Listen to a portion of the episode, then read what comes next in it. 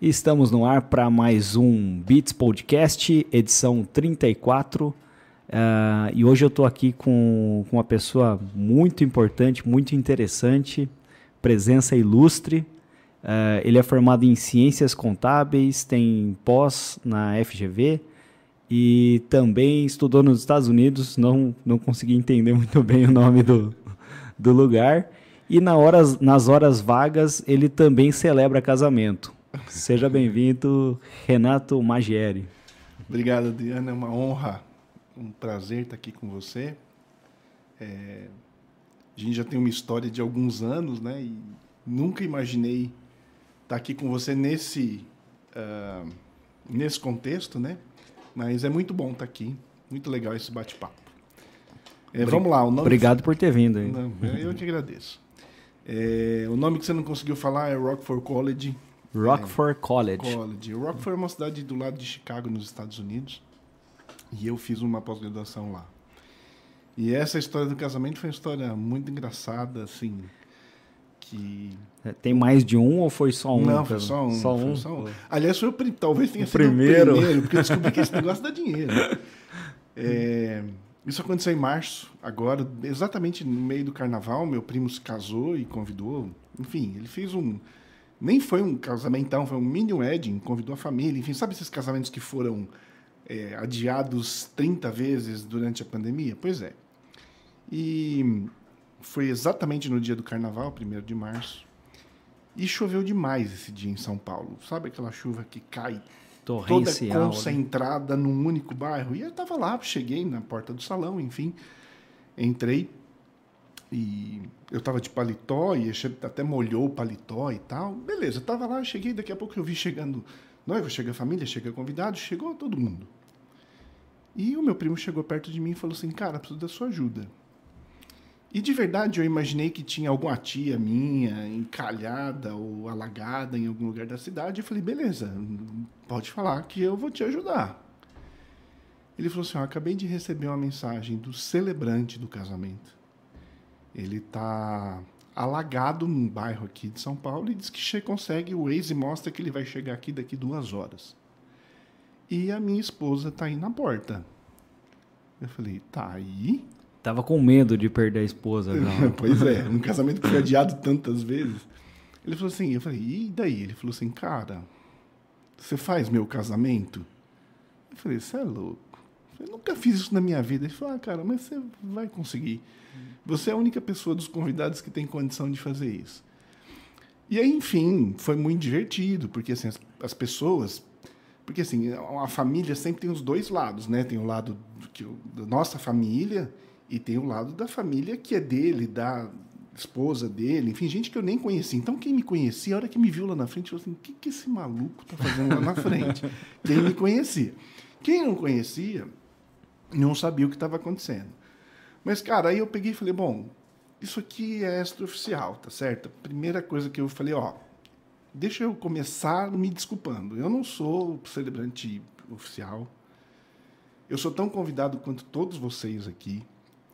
E já que eu não sou celebrante oficial, e eu sou um convidado fazendo casamento, todos nós aqui vamos fazer o casamento deles, vamos casar eles.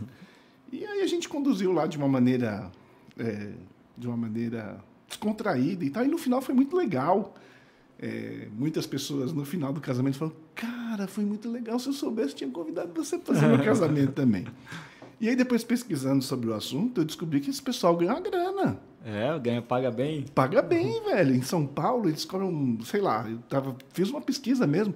Dois pau por cerimônia. Caramba. Eu achei fantástico. E, aí, e pode ficar na festa ainda. E pode ficar na festa. Então eu já fiquei imaginando assim fazer um cursinho básico de celebrante, porque tem vários na internet, e vou fazer uma renda extra de final de semana e filar boia nos casamentos.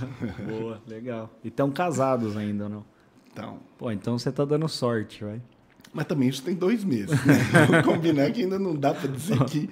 Tem gente que descasa no próximo mês. É, isso, não, isso não aconteceu. E se Deus quiser, eles vão ficar casados vamos, muito tempo. Vamos ver, vamos acompanhar para ver se você é tem o pé quente.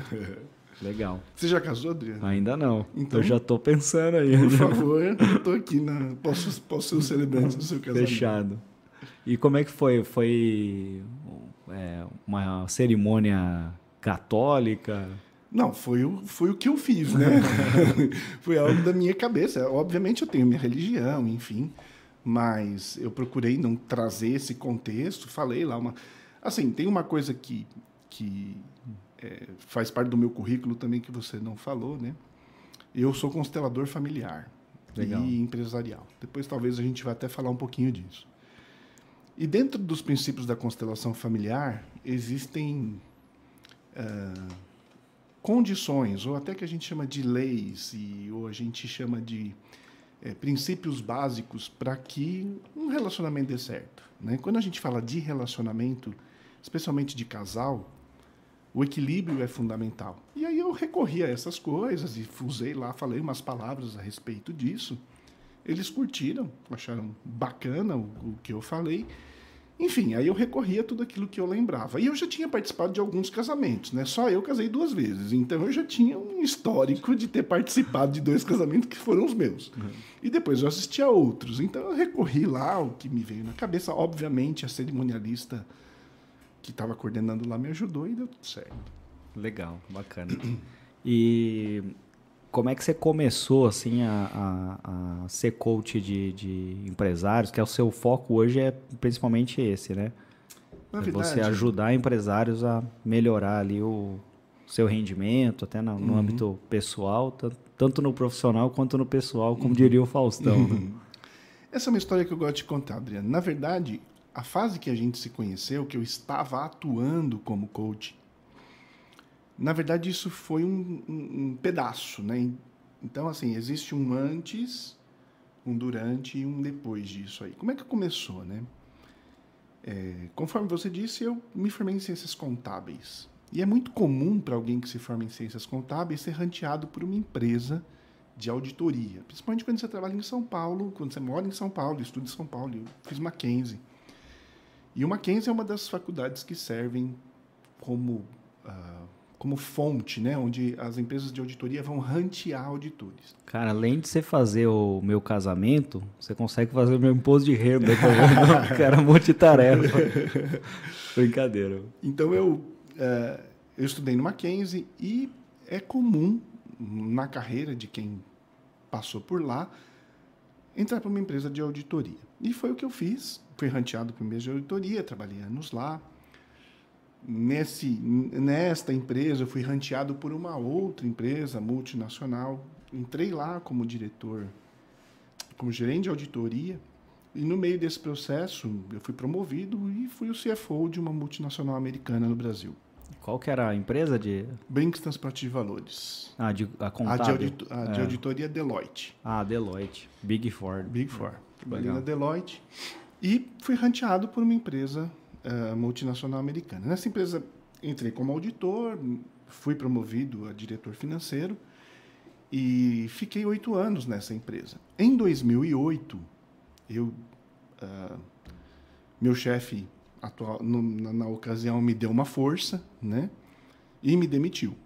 E, e isso para mim naquele momento foi como eu posso dizer, ninguém espera, por mais que talvez eu até desejasse inconscientemente aquilo, na hora que acontece, você fica meio perdido. Eu tinha uma filha naquela época muito pequenininha, recém-nascida, e eu fiquei com muito medo, ao mesmo tempo aliviado, né? Porque aquela pressão, aquilo me assim, aquilo me adoecia de certa forma. Que ano que foi? Isso foi 2008. 2008. Que eu saí. E eu, em 2008, decidi que eu não queria mais ser empregado. Eu não queria mandar um currículo para uma empresa. Aquilo é aquilo que eu falei. Cara, tem um monte de benefício. Empresa multinacional é muito bom, tinha um salário muito bom, condições muito boas. Mas aquilo não era o que fazia meus olhos brilhar. Não, não, não tinha sonhado com aquilo para mim, por mais que as condições fossem favoráveis. Então, quando eu saí, eu falei: bom, eu vendi as minhas horas no atacado para uma, uma única empresa e agora eu vou vender as minhas horas no varejo para diversas empresas. E aí eu me tornei consultor. No primeiro momento, os meus a, a, a minha prestação de serviço era eminentemente técnica. Então eu fazia valuations, eu fazia montava orçamentos para as empresas. Eu fiz bastante coisa nesse sentido. A partir de então, de 2008 para cá, todo santo dia, todo dia santo, eu estou na frente de um empresário como você. Estou conversando, estou aprendendo, estou ensinando, estou trocando ideia. E isso faz muito minha cabeça. Isso é uma coisa que eu gosto. Eu gosto de me envolver com as pessoas, eu gosto de participar dos desafios deles, muitas vezes ser o ombro, ter, oferecer o ombro para o cara chorar, celebrar junto, isso, isso para mim faz muito sentido.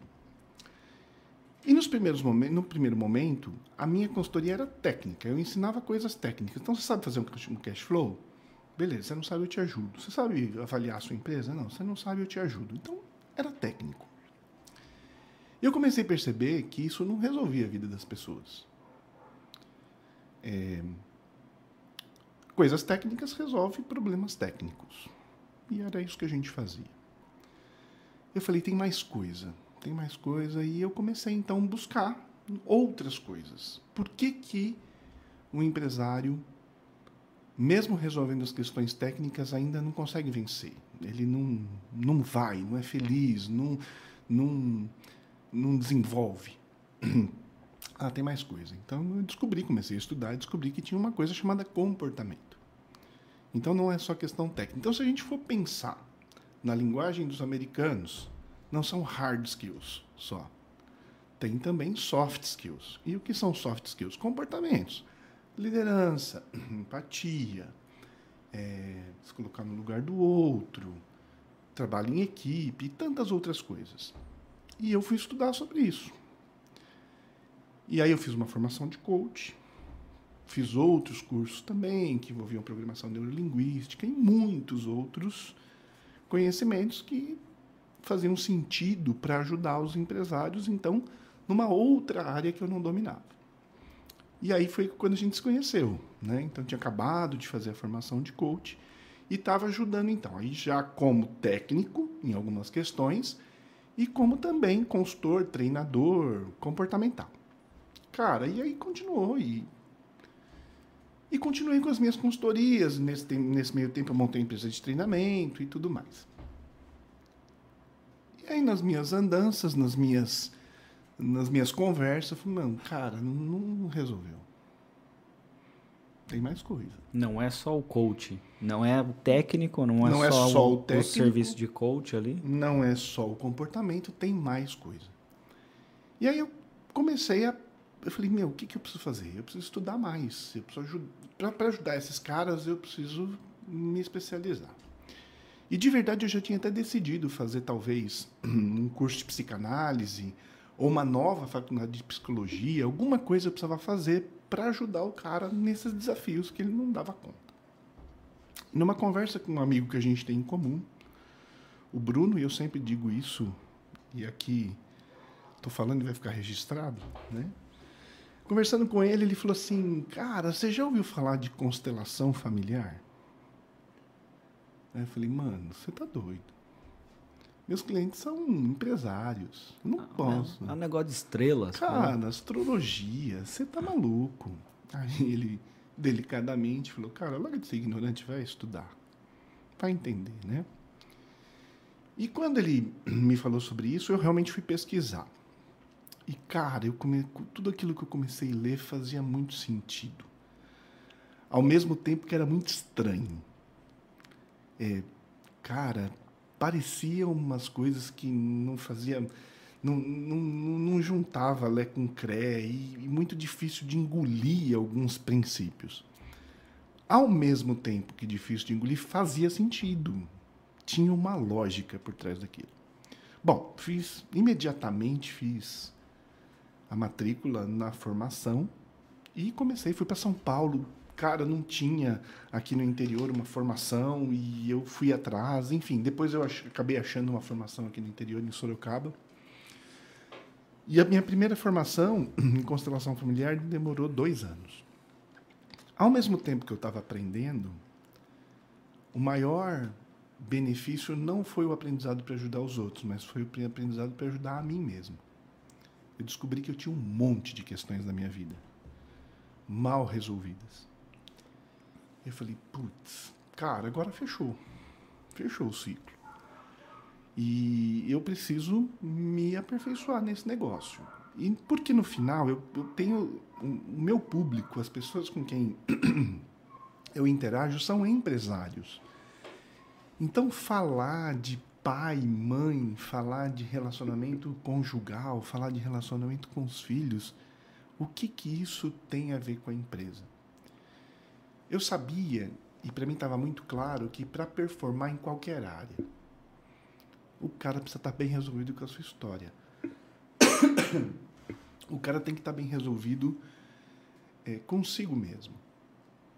Ele precisa ter saído do papel de vítima da vida dos seus pais, de um chefe anterior, de um relacionamento frustrado. Ele não pode estar na posição de vítima, de coitadinho, de que todo mundo me deve. Então eu sabia que era muito importante resolver essas questões para performar como empresário. Posso só fazer um comentário claro. antes? O... A gente tem um vizinho aqui que ele tem um cachorro e o cachorro todo. Tô ouvindo. Tá ouvindo? Toda terça-feira ele participa do, do podcast. Então seja bem-vindo, Lulu. Lulu. A gente até falou aqui já na agência de fazer uma vaquinha para ajudar a adestrar o cachorro. Né? Mas ele não teve muita aderência. Desculpa, não, pode ir. sem problema. Ele faz parte. Então, Adriano, eu entendi que isso era muito importante em primeiro lugar na minha vida. E eu tive muitas respostas de muitos insucessos da minha jornada. E esses insucessos vinham a partir de fazendo as coisas certas, muitas vezes na postura errada. E aí eu descobri que não é o que é importante não é só fazer o certo, mas é fazer o certo do jeito certo, com a intenção certa. Isso faz muita diferença no resultado final. E eu então mergulhei no assunto. E hoje eu consigo enxergar um ser humano como integral. Então, quando eu estou olhando aqui para o Adriano, eu não estou vendo um empresário, Adriano, só, ou o cara que manja muito de marketing, ou um instrutor. Cara, eu estou vendo uma história de vida que começa lá com o seu pai e com a sua mãe. Então, eu estou vendo 50% do seu pai, independentemente de quem ele é. Estou vendo 50% da sua mãe, independentemente de quem ela seja, somada às suas experiências de vida. Numa postura de alguém que está aqui pleno, íntegro, ou alguém que pode estar tá numa postura de vítima, entendendo que foi sacaneado pelo pai, foi sacaneado pela mãe, foi sacaneado pela vida, não teve todas as oportunidades, não teve o dinheiro que precisou, não teve o carinho que precisou, enfim. E seja como for, o teu sucesso hoje ou o teu fracasso está intimamente ligado com essa postura. Então, eu entendi que muitas vezes o insucesso do negócio não tem a ver com o produto que ele vende, não tem a ver com a quantidade de marketing que ele faz, muito embora tudo isso seja muito importante.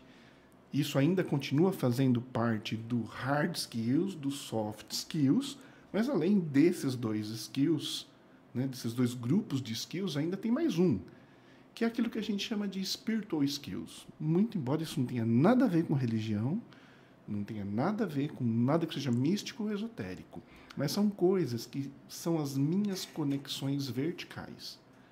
O que me liga com o sagrado e, e tem a crença que eu tenha, ou aquilo que me liga com os meus ancestrais. Porque eu sou resultado da construção de um monte de gente. Se eu estou aqui, é porque meu avô ralou pra caramba, minha avó ralou pra caramba, conhecendo eles ou não. Uhum. Eles tiveram um papel. Pelo menos sobreviveram, né? Sobreviveram, deram vida para o meu pai, para minha mãe, é. né? E contribuíram com a vida deles também, né? Porque um, o, o nós, enquanto raça humana, somos, somos muito ruins, né? A, a, o nosso, nós como animal somos muito ruins. Você pega um, um potrinho, um cavalo, cara, o, o bichinho já nasce andando, com o olho aberto, né? E já consegue mamar, já consegue fazer um monte de coisa e se alimentar Nós não, velho. Se ficar duas horas ali sem cuidado, morre. Sem atenção. Então, se você está aqui, é porque tudo deu certo, né? Então, só por isso já tem motivo para ser grato. Então, uhum. são, é essa postura que faz, que, que, que, contribui, né? Junto com as outras coisas. Técnica bacana, comportamentos bem trabalhados. E uma postura para a vida de gratidão, cara, não tem por que dar errado. Entende? E aí, na minha cabeça, o ciclo se completou. Eu falei, putz, agora eu consigo ajudar as pessoas entendendo que ele não é só um empresário. Cara, que foda isso, hein? É legal pra Bacana, caralho. não é? Cara, eu sou apaixonado por isso, velho. Sou apaixonado por isso. Eu não deixei de saber as outras coisas. Eu não deixei de saber fazer o imposto de renda, como você mesmo disse. Mas não é isso que me dá tesão hoje. Não é isso que me dá tesão. Eu faço se precisar. Mas hoje o que me dá tesão é chegar pro cara e falar assim, velho, é, você não está performando ou está pesado para você, porque às vezes a gente, eu estou falando muito de performance aqui, mas a performance não necessariamente tem a ver com dinheiro no bolso. Por quê? É, não existe sucesso sem dinheiro, mas existe dinheiro sem sucesso. Tá claro isso? Para você dizer que tal, uma determinada pessoa é uma pessoa de sucesso, ela não precisa ser rica, mas ela precisa ter o suficiente para suprir as suas necessidades básicas, vamos dizer assim, ok? Então, o, o dinheiro é um componente importante do sucesso não necessariamente alguém que tem dinheiro obrigatoriamente tem sucesso. Como é que é isso? O cara tem dinheiro, mas como é que ele conseguiu esse dinheiro? Passando para trás um monte de gente, sacrificando a família dele, relacionamentos importantes. Então o cara só tem dinheiro. Então existe gente que tem dinheiro, mas não tem sucesso. Tem até uma frase, né, de, de internet que é tem gente que é tão pobre que só tem dinheiro, né? Exatamente isso. Exatamente isso. Então, tudo para dizer que. É, eu, eu até vou falar aqui, né? Olha como eu me tornei um cara legal. Vou elogiar minha sogra, velho. eu costumo dizer que a pessoa mais próspera que eu conheço na vida é a minha sogra. Ela é rica? Não. Não é rica. Mas ela é uma pessoa que tem dinheiro para tudo que ela quer ela gosta muito de novela, então a televisão que ela tem tem 70 polegadas. Por quê? Porque ela quis comprar aquela televisão e ela foi lá e tinha dinheiro para comprar aquilo. E ela é feliz com o dinheiro que ela tem. Não sendo rica, ela é feliz. E eu entendo que isso seja o melhor conceito de prosperidade. Porque uma prosperidade inquieta também, que me faz o tempo todo ficar com crise de ansiedade, com falta de ar, pela meta que eu não bati, pelo dinheiro que eu não ganhei. Cara, será que isso. É saudável, né? É saudável. E eu vou falar uma coisa aqui que você vai falar, mas esse cara é maluco. Né? Isso vai na, na contramão e no contrassenso de tudo que alguém já falou. Isso está ficando registrado, pode ser que eu seja processado por isso, uhum. mas está tudo bem. Cara, quantas vezes você já ouviu falar que você não deve estar na zona de conforto? Ah, sempre. A sua vida inteira. E eu vou falar o contrário para você. Cara, tudo que a gente quer na vida é a nossa zona de conforto. Se a busca desenfreada por dinheiro ou por qualquer outra coisa, por um carro, por... cara, me tira o conforto, eu não quero isso. Agora, isso não tem a ver com ser vagabundo, isso não tem a ver com não trabalhar, isso não tem. Entende o que eu estou falando? O que a gente deveria buscar todo dia é a zona de conforto. Porque o que a gente busca? Por que, você trabalha? Por que, eu levanto cedo? Para ter conforto e para dar conforto para minha família. Agora, se dar este conforto me causa desconforto, isso vai me adoecer. Hum. Isso vai me trazer ansiedade, isso, e não é isso que eu quero. Então, o que a gente deveria pensar é o que eu preciso fazer para estar na zona de conforto, mas que essa zona de conforto seja efetivamente confortável. E o que eu preciso para estar na zona de conforto? É ter um dinheiro no banco que me garanta conseguir as coisas que eu quero. Eu quero viajar, eu tenho dinheiro lá para viajar. Isso é conforto ou desconforto? Conforto. Conforto. Eu tenho um carro que pode não ser o carro mais caro que existe na indústria, mas é um carro que me leva com segurança de onde eu quero sair para onde eu quero chegar. Ponto A ao ponto B, né? Ponto A ao ponto B com segurança, sem quebrar, sem. Tá certo? Isso é conforto ou é desconforto? Tudo isso é conforto. Então o que a gente quer é estar na zona de conforto. Agora, estar na zona de conforto passa por ter dinheiro, passa por ter sucesso. E essas coisas dão trabalho. Agora, o trabalho não pode ser pesado. Então, é isso que a gente busca dentro dos princípios sistêmicos e a gente faz constelações familiares né, para pessoa e empresariais para processos, para então você tem sócio aqui, você tem você tem colaboradores, você tem pessoas e às vezes isso está desconfortável. E a gente utiliza, por exemplo, a ferramenta da constelação familiar para olhar o que está trazendo desconforto. O que está pesado. Então, conquistar clientes para sua empresa, como é que é? É fácil ou é difícil? Fácil nada é. Tudo dá trabalho.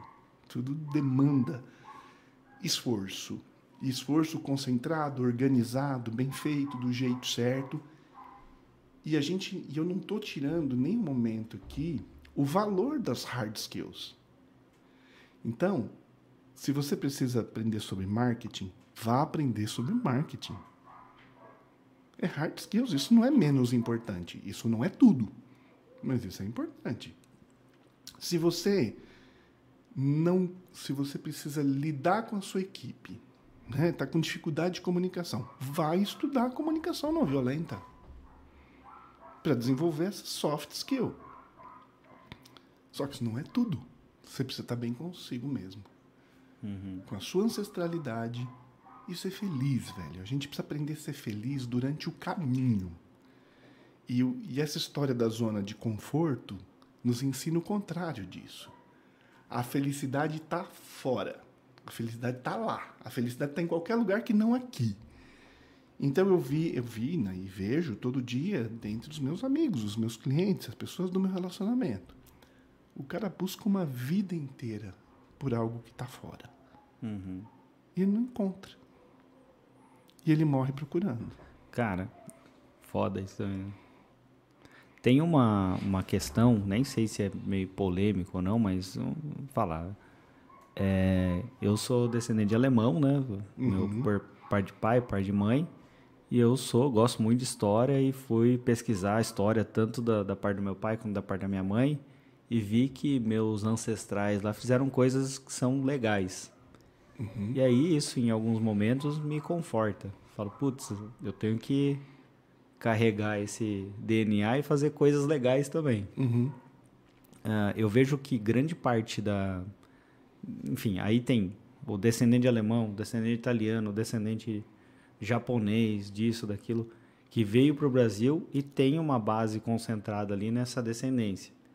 E aí acho que principal, aí vamos falar de, de não sei se é muito polêmico ele falar isso. Ah, bora, velho. Ah, questão racial, o uhum. cara que, que é negro. Eu vejo que durante muito tempo uh, houve, por outras pessoas que não fossem eles, uma um esforço muito grande para tentar apagar a memória desse cara, de onde que ele veio. Uhum. E aí esse cara, ah, o que, que é o cara? Ah, o cara veio, do, veio da África como escravo. Uhum. Mas veio de que lugar da África?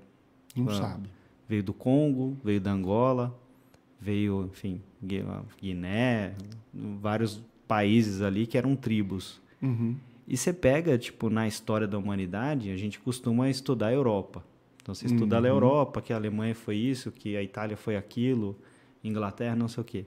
Mas existiram, existiram grandes reinos e grandes é, impérios africanos. Sim. Então, você pega o próprio Egito, que é um dos maiores impérios da, da humanidade, é africano. Uhum. Tem o Império de Gana também, que foi gigantesco. Uh, putz, tem, tem outros ali que eu não vou. Acho que é Malé, não lembro direito. Mas vários impérios que tiveram na, no continente africano que acho que essas pessoas deviam estudar um pouco mais sobre esse tema Uhum. para ter essa força ancestral Uhum. do tipo o que que me representa lá atrás porque isso dá uma força em determinado momento tem uma polêmico né tem, tem muito a ver Cara, mas é Muito, poli- mas eu adoro essas coisas. você pega o índio brasileiro também putz a, a riqueza dessa dessa cultura todo mundo tem toda cultura tem algo muito interessante né Se a gente vai falar de negro, Adriano, e África, né? Vamos lá, né? Você já, já que você quer brincar disso, eu vou, eu vou levar a sério a sua brincadeira. Então, Se a gente pensar algo mais atrás, vamos pensar no Homo sapiens, que somos nós, ok? Não estou nem falando dos ancestrais, os outros homos que eu vi antes. Eu estou falando do Homo sapiens, ok? Há relatos, e isso está sempre mudando, né? Toda vez que você vai estudar sobre o assunto, a coisa mudou alguma coisa. Porque se achou um, um sítio arqueológico novo, se achou um fóssil, se achou um relato, enfim. Os últimos, os últimos, as últimas, as últimas notícias dão conta que nós estamos aqui, Homo sapiens, há 200 mil anos. Da onde? África. Vem da África Que cor era a pele? É. Negra. Cara, você com esses seus olhinhos azuis e esse seu cabelinho loiro, velho, tem o sangue negro não tem jeito. Eu acho que isso tá em mim, isso é revelado em mim quando toca pagode. Então, Não tem como, não tem como ficar parado. então vamos lá. Se a gente vai para trás, não tem um branco, branco, branco, branquinho. Ok? Não existe. Não existe a raça ariana, né? Mas vamos lá, falando só disso, né? Então, é, eu, vou eu vou contar duas coisas e uma delas estranha que você vai achar Sabe uma coisa que é, que é muito Aham. louco também? Você pega na, na, na história da, na, disso que você estava falando agora, né? É, o início do, do Homo sapiens, o início da, do, do humano, vem de um determinado lugar na África que eles conseguiram mapear lá tal, que bate mais ou menos com o mesmo lugar onde era o Jardim do Éden. Exatamente. É muito louco, É, né? quando se fala, por exemplo, é, quando se fala, né, mesmo a ciência, e fala, de, fala do Adão, né, mas do Adão científico, não do Adão bíblico, né?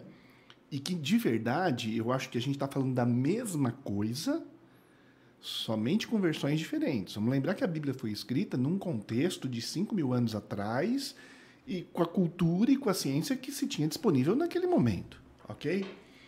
Mas a gênese, vamos dizer assim, não o livro de Gênesis, mas a gênese do humano é muito parecida com, com isso. Então as coisas batem. Eu acho que um dia a gente ainda vai, talvez não nós, não nossa geração, um dia vai entender que a gente só estava falando da mesma coisa o tempo todo, é, usando termos diferentes.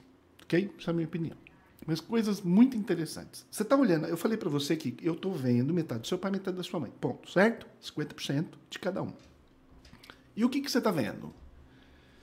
50% do meu pai, 50% da minha mãe. Meu pai, descendência italiana, da qual eu sei absolutamente tudo. Até porque eu estou num processo muito avançado de obtenção da cidadania italiana, eu fui obrigado a levantar essa documentação no nível de detalhe. Então, eu sei nome, sobrenome de bisavô, tataravô, sei tudo dessa família, ok? E o outro lado meu, baiano, negro. Eu sou afrodescendente. Com muito orgulho, diga-se de passagem. Eu costumo dizer que eu sou macarrão com feijoada. Eu sou italiano com baiano, certo? Tá ótimo. O que, que eu sei da família do lado da minha mãe? Nada. Nada. Eu sei alguma coisa porque eu fui invadir a casa da minha mãe um tempo atrás. Isso é tão louco, tão louco, tão louco, que eu fui pegando os documentos que tinham, que eram certidões de nascimento e óbito. Esse lado da família da minha mãe é tão obscuro, tão obscuro, que minha mãe dizia, minha mãe dizia, que ela tinha ficado órfã com dois anos. Minha avó morreu, minha mãe tinha dois anos. Quando eu fui olhar no, do- no atestado de óbito, olhando pelas datas, a minha mãe tinha dez meses. Cara, isso para uma criança fez uma diferença gigante, certo? Tudo do lado da minha mãe é obscuro. Nem os nomes são. É, sim, meu avô, por parte de mãe, tinha dois nomes. Ele tinha dois sobrenomes. Tudo muito obscuro, tudo muito. E, e você percebe que aquilo passou por uma maquiagem, aquilo é fake. Então eu sei tudo de um lado e nada do outro. Então isso é uma constatação, isso é real, não tem nada de místico e esotérico no que eu te falei até aqui. Mas estava falando para você que eu fui fazer formação de constelação familiar lá em São Paulo. Primeira coisa que nós fizemos, porque até então tinha gente ali já que conhecia o assunto e só estava fazendo a formação. Eu não conhecia nada. Eu caí de é mais ou menos assim. No meu caso, uma metáfora, né? que eu fosse um alienígena no, no mundo, né, no, no, no, planeta Terra, e eu caí aqui e entrei numa faculdade de medicina. Mais ou menos isso.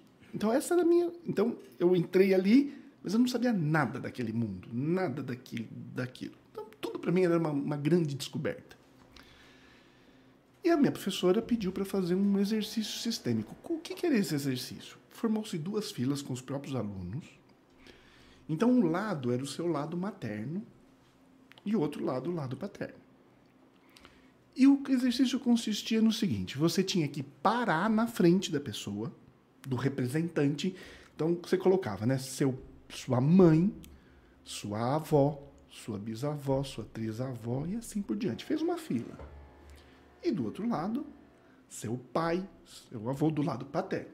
Seu pai, seu avô, seu bisavô, seu trisavô e assim por diante.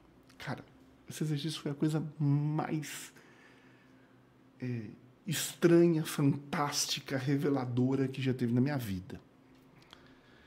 Quando. E aí, assim, o exercício era assim: eu parava na frente de um, ficava ali 30 segundos, virava, ia para outro lado, ficava 30 segundos. Do lado da mãe. Lá. Então, assim, do lado do meu pai, eu parava na frente das pessoas. Cara, era uma alegria, havia um sentimento de, sei lá, de, de que eu era querido, de que estava tudo bem, de cara, e eu fui andando, teve um momento, parece doido que eu vou te falar. Eu não sou louco, beleza? Cara, não muito, não eu muito. comecei a ouvir tarantela. Eu comecei a sentir cheiro e gosto de macarrão na boca. Do lado italiano da coisa. E eu saía de uma experiência totalmente agradável, feliz, acolhedora e ia para outro lado. E o que, que eu sentia do outro lado? Vontade de chorar. Eu tinha vontade de chorar. Muita vontade de chorar. E eu me sentia odiado pelas pessoas. Toda vez que eu parava na frente. não da minha mãe, mas avó, bisavó, trisavó e assim por diante. Bom, o que, que isso significou, né? Cara, e aí depois terminou o exercício, as pessoas, os meus colegas, chegaram falando, mano, eu preciso conversar com você. Preciso te dar um feedback. Essas pessoas que representavam o lado da minha mãe. As pessoas, cara, eu não consigo entender. Mas quando você ia passando, eu sentia raiva de você. Olha que louco. E as pessoas estavam incomodadas com esse sentimento que elas representando o lado da minha mãe. Cara, aquilo me incomodou, mas assim, já não tem noção de, de como aquilo me incomodou. Isso já era no sábado, a formação era sexta-noite, sábado e domingo. Em São Paulo, minha mãe mora em São Paulo, e eu estava hospedado na casa dela. Nesse dia, eu saí tão impactado daquilo que eu falei para minha mãe: mãe, eu vou passar aí. A senhora desce do prédio, que eu não vou subir. Vou pegar a senhora, nós vamos comer uma pizza que a gente precisa conversar. Eu preciso entender. E eu cheguei para minha mãe e falei: mãe, me conta a sua história. Me conta a história da sua família. Não sei nada.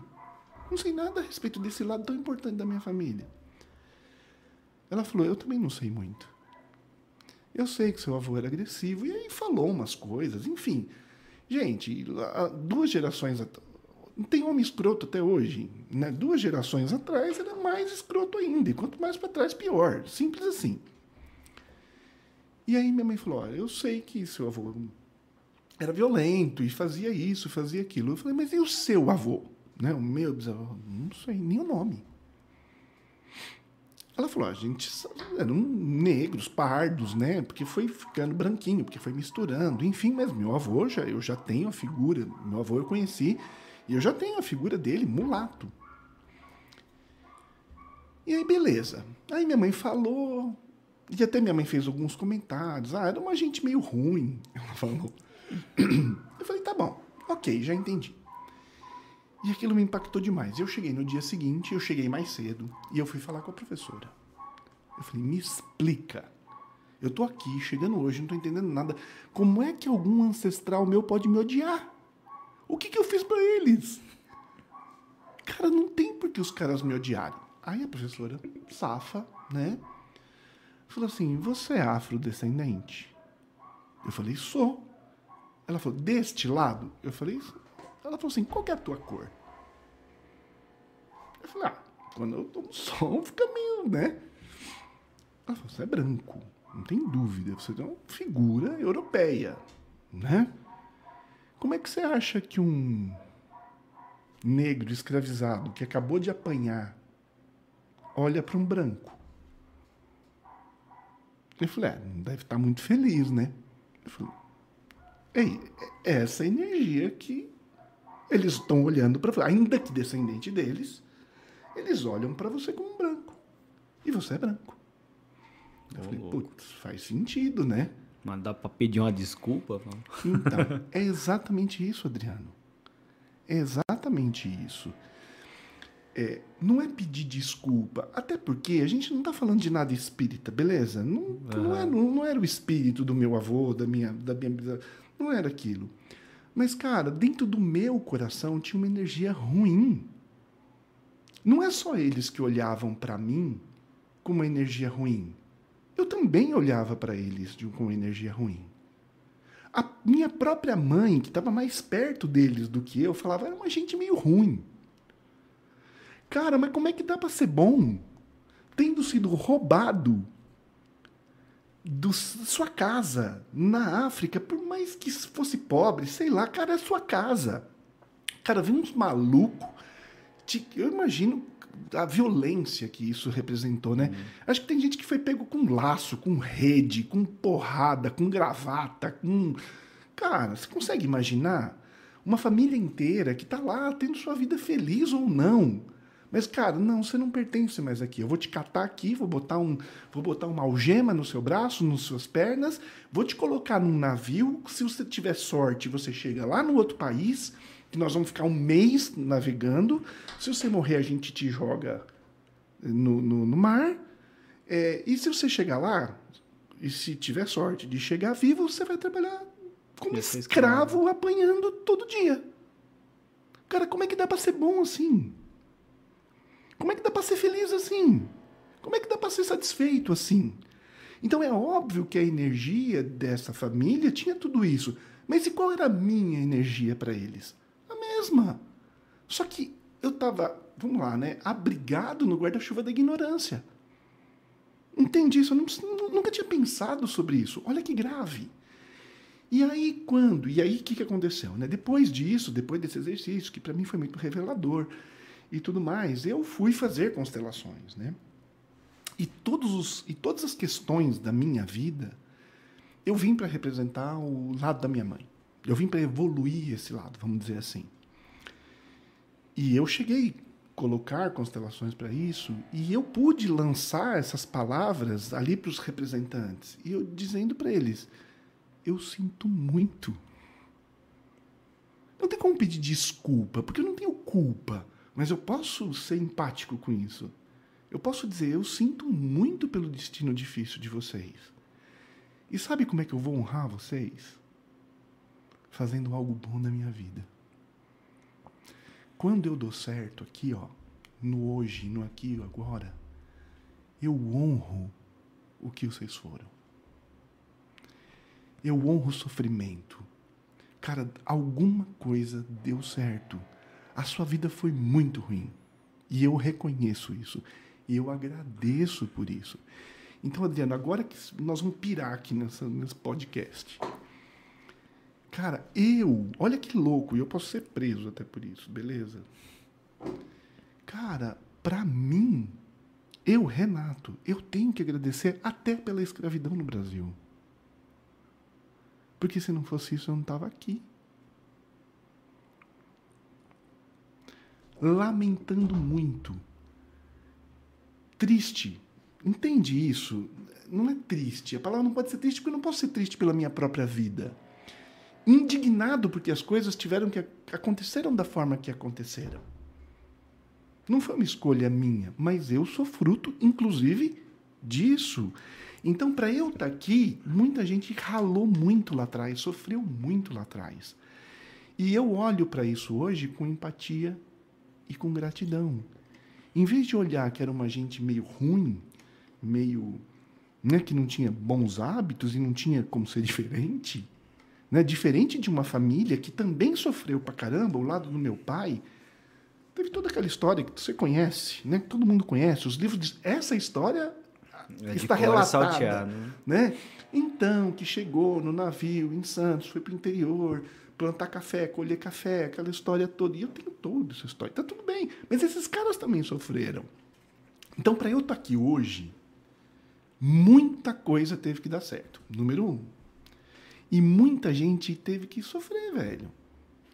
Então, por isso que eu preciso olhar para trás, para tudo que veio antes, seja meu próprio pai, minha própria mãe, que estão mais perto e eu conheço e eu vivi essa história, mas também para aquilo que veio antes e para aquilo que veio antes e para aquilo que veio antes, dizer: gente, todos vocês, muito obrigado. E eu honro vocês quando eu dou certo. Eu honro vocês quando eu ajudo empresários e eu ganho dinheiro com isso. Eu honro vocês quando é, eu sou feliz, eu honro vocês quando eu posso dar educação para minha filha, e tudo isso é muito bom e faz vocês darem certo em mim. Porque cada célula do meu corpo conta essa história, velho. As células do meu corpo, meu DNA conta a história da escravidão. O meu DNA conta a história de, de imigrante, que também não veio para cá numa situação. É, é, assim, mesmo o pessoal que saiu da Itália, não saiu porque estava tudo bem. É, menos, não saiu porque menos o, pior, né? Não foi, não saiu porque o presidente A ou B foi eleito. Saiu num contexto de guerra, saiu num contexto de fome, que também não foi fácil. É.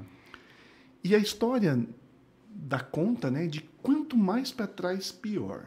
É. Então, você é descendente de alemães, né? Vamos lá, cara, não foi tudo flores.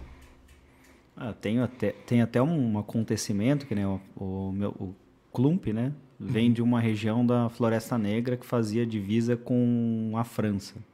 Então eles viviam brigando, é de uma tribo lá que chama Chuaves lá. Vivia brigando com os Franks que queriam tomar o território deles. E assim foi crescendo a família e tal. E aí teve um incêndio, acho que foi em 1800, alguma coisa assim, na Floresta Negra. E aí todo mundo foi embora de lá, boa parte, né? Tem clump lá, mas foi embora porque começaram, todo mundo começou a passar fome. Não tinha o que comer, tava tudo queimado, tudo né? queimou casa, queimou tudo. Uma parte da minha família foi para uma cidade chamada Essen, na Alemanha. Aí começaram a se estabilizar, tal, veio a Primeira Guerra, depois veio a Segunda Guerra, aí bom, vieram para cá né? depois da Segunda. O meu avô mesmo, né, até que faleceu em dezembro agora. É, ele foi, ele acho que morou três anos na imigração, então moraram três anos numa barraca. E quando ele pegou o navio, né, para vir para o Brasil, tinha bastante banana, era a fruta preferida dele, uhum. comia até. E ele falou que começou a comer a fruta com casca e tudo de tanta fome. Olha aí. E que ele não, não sabia que, tipo, ele achou tão saboroso que ele falou, para mim não podia ser com casca e tudo.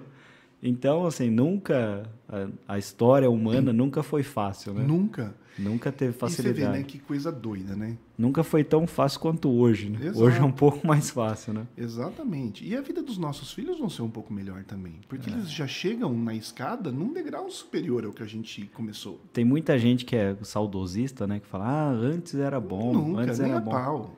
Aí você fala, putz, antes a cada 10 crianças que nasciam, uma morria. Pois é.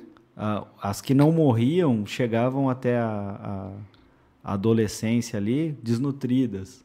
Então, tipo, eu acho que o mundo vem melhorando a cada dia. Vamos falar do imperador do Brasil, Dom Pedro I? O cara morreu com 35 anos, velho. E morreu por, por, por questão sanitária, por falta de, de hospital, de medicina, de remédio, enfim. O, cara, o imperador, que era o cara que, em tese, tinha a melhor condição. Né? E ele não morreu aqui, ele morreu na Europa. É. Então, sempre. Cara, você imagina a vida sem celular? Não dá. Hoje dia é muito difícil. Cara, é muito louco a gente imaginar que. E, e- e- Meu pai ainda teve celular, mas meu avô não, não- não viu. Não viu acontecer, não sabe o que é. Não, não ficou sabendo o que é. Enfim, sempre que mais para frente é melhor. A gente. E é por isso que a gente tem que agradecer o que veio antes.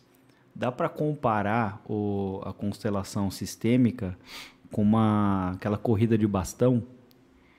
Porque o cara correu um pedaço, passou o bastão pro, Cara, pro dá, próximo. mas tem uma metáfora melhor do que essa. É, no meu escritório, né, eu costumo dizer que nada lá é por acaso. Todas as decorações que tem lá é, tem uma razão para estar, porque eu uso nos meus atendimentos. É, tem uma, um quadro da Catedral de Milão. E essa catedral é maravilhosa. Ela é toda em mármore. É a coisa mais linda do mundo. Beleza. Quando você pega a história daquela catedral, ela demorou mais de 700 anos para ficar pronta. Do projeto inicial, que foi em, torno de 1700, até mil. Até, bom, aí você põe 700 anos para frente, né? Não, não dá, né? Isso. Não, foi, mil, foi em torno de mil. Mil e alguma coisa. Mil e zero, zero, né? E ela ficou pronta em 1700 e alguma coisa. 700 anos. Então ela não começou em 1700, ela terminou em 1700. É a coisa mais linda do mundo. Mas, cara, você consegue imaginar como é que eram os processos construtivos em mil? Cara, não tinha concreto armado, não tinha cimento rápido, não tinha titânio, não tinha nada disso. Tinha barro, tijolo, Barro e pedra, né? Barro e É pedra. processo de cantaria, né? cara? certo? Então tá. Então, o cara que fez a fundação da igreja, o buraco para colocar, ele não viu a parede. O cara que fez a parede, ele não viu o andar de cima. O cara que fez o andar de cima não viu a abóboda. E assim por diante. Ok? Mas, cara, nós temos uma catedral. E por que, que a gente tem uma catedral? Porque a próxima geração que veio nunca chegou e falou assim: Isso aqui tá uma merda. Vamos. Mete o pé em tudo isso aqui vamos começar de novo. Ou, agora nós temos um concreto, um cimento CL. Blá, que é maravilhoso e que vai ser muito mais forte do que. Cara, existe. Sempre existiu. As, as técnicas construtivas de engenharia, enfim, de tudo, de material, resistência de material, tudo melhorou. Cara, mas sempre houve um profundo respeito ao que veio antes. O cara que colocou a parede, ele não falou essa fundação tá uma merda. O cara que depois da parede, enfim, foi levantando e levantando e levantando até colocar lá o último querubim lá em cima da última to- da torre mais alta. E por fim, ah, eu fiquei sabendo lendo a história que aquela catedral ela tinha sido projetada para ser de tijolo à vista. E num determinado momento alguém resolveu revestir ela toda de mármore Carrara. E é por isso que ela é maravilhosa. Mas em nenhum momento o cara falou assim: eu não vou pôr mármore Carrara em cima dessa merda de construção. Sempre houve um profundo respeito ao que veio antes. E é por isso que a gente tem catedral para ver hoje. Então, Adriano, quando a gente pensa em qualquer coisa, e a empresa também é isso. Pô, ficou sem graça a minha corrida de bastão. Não, a, a- catedral. E, ó, e esse exemplo não é meu, tá? Eu vou dar crédito aqui. Né? Quem falou foi meu professor de constelação, não fui eu, mas eu gostei demais da metáfora. E eu comprei um quadro e coloquei lá na minha sala. Mas, enfim, é, quando a gente fala de empresa, aí agora eu vou falar um pouquinho de constelações empresariais, né? Muitas vezes eu sou chamado porque as coisas não estão funcionando. As coisas não estão funcionando. E muitas vezes as coisas não estão funcionando e o cara fala, mas o que, que acontece? A gente faz tudo, hard skills ok, soft skills ok, tá tudo bem, tá tudo lindo. Cara, eu tenho o melhor sistema, eu contratei o cara mais foda como meu diretor de marketing. Contratei... Cara, não vai. Não acontece. Então, muitas vezes se pede para abrir uma constelação. Aliás, a constelação nasceu lá na Alemanha, sabe disso? Ah, é? Não. Aliás, a gente deve muito ao Bert Hellinger, um alemão que morreu em 2019. E tudo nasceu na Alemanha. Tudo, tudo de constelação vem da Alemanha, ok? É, inclusive o nome, né? Que é ruim pra caramba, vamos combinar, né? Não me ajuda nem um pouco, né? Porque quando a gente fala constelação, os caras pira, né? É, aliás, talvez o melhor nome fosse colocação.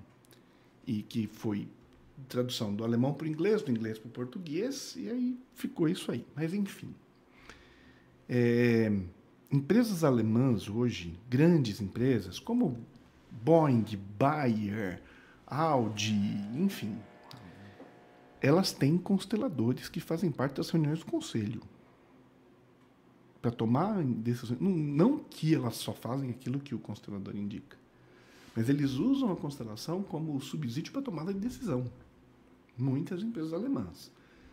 E por que na Alemanha? Porque isso começou lá. Então, esse conhecimento é muito mais difundido lá e vem chegando, né? E eu não posso reclamar, não. No Brasil as coisas andaram muito. Hoje se usa, se usa constelação até no judiciário. Sabia disso? Então, assim, muitas. Dayatuba tem, né? É, facilita muito, por exemplo, na hora que um casal está quebrando pau, na hora da divisão, né? um, um ex-casal, né? um casal que está se divorciando. E eles estão lá se matando, se odiando, e um xingando o outro. E aí o juiz fala assim: vamos tentar fazer um acordo aqui? Chama lá o constelador judicial.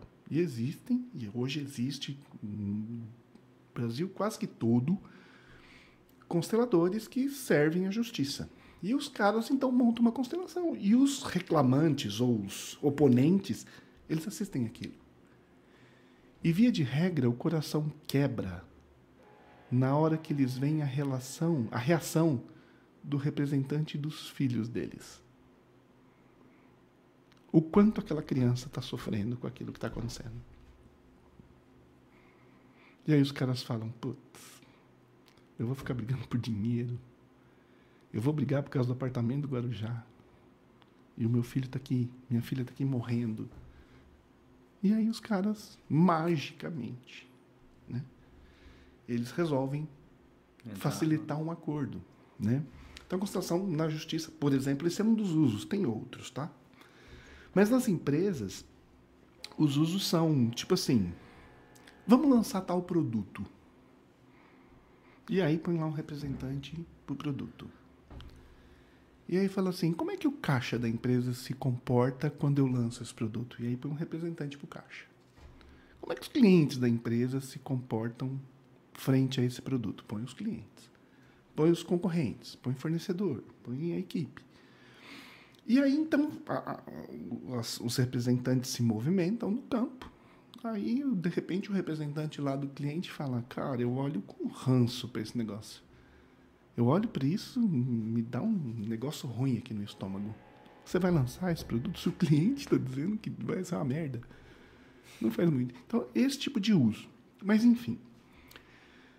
Hoje eu sou muito chamado para empresas quando as coisas não acontecem. Cara, em muitos casos, em muitos casos, em muitos casos, as coisas não vão para frente quando chega alguém, geralmente um diretor novo ou o filho, um, um sucessor, né? Então imagina que você tivesse aqui e você herdou a sua empresa, tudo bem? E aí você fala assim: "Nossa, mas meu pai fazia tudo errado". Meu pai, cara, ele não entendia nada de marketing, não entendia nada de, de tecnologia, não entendia nada. É verdade, tudo isso é verdade. E aí você chega e fala assim: Meu, essa empresa agora ela vai funcionar, porque eu vou mudar tudo aqui. Cara, você muda tudo. Por mais que o hard skill esteja certo, aquilo é o certo, tá bom. A técnica, boa técnica de marketing, de publicidade, de administração, de boas práticas, de governança corporativa, tudo isso está tudo certo. Mas não vai. E por que, que não vai? Porque existe uma desonra ao fundador. Então, hoje em dia, você visita muitas empresas. Pode observar, muitas empresas hoje têm a prática de construir linhas do tempo. Não sei se você já viu. Eu falei que eu trabalhei na Brinks Transporte de Valores. Era uma empresa que, na época que eu trabalhava, trabalhava lá, tinha 150 anos no mundo. Cara, toda filial que a gente inaugurava, colocava lá uns desenhos. Começava com uma carroça que transportava valores no, no, no velho oeste americano.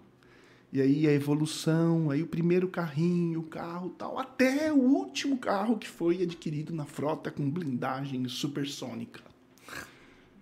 Fazia, cara, era muito comum isso, tanto nos Estados Unidos, nas filiais americanas, que eu visitei muitas, nas filiais brasileiras também. Nunca entendi aquilo. Eu achava bacana, achava legal fazer parte de uma empresa de 150 anos, enfim.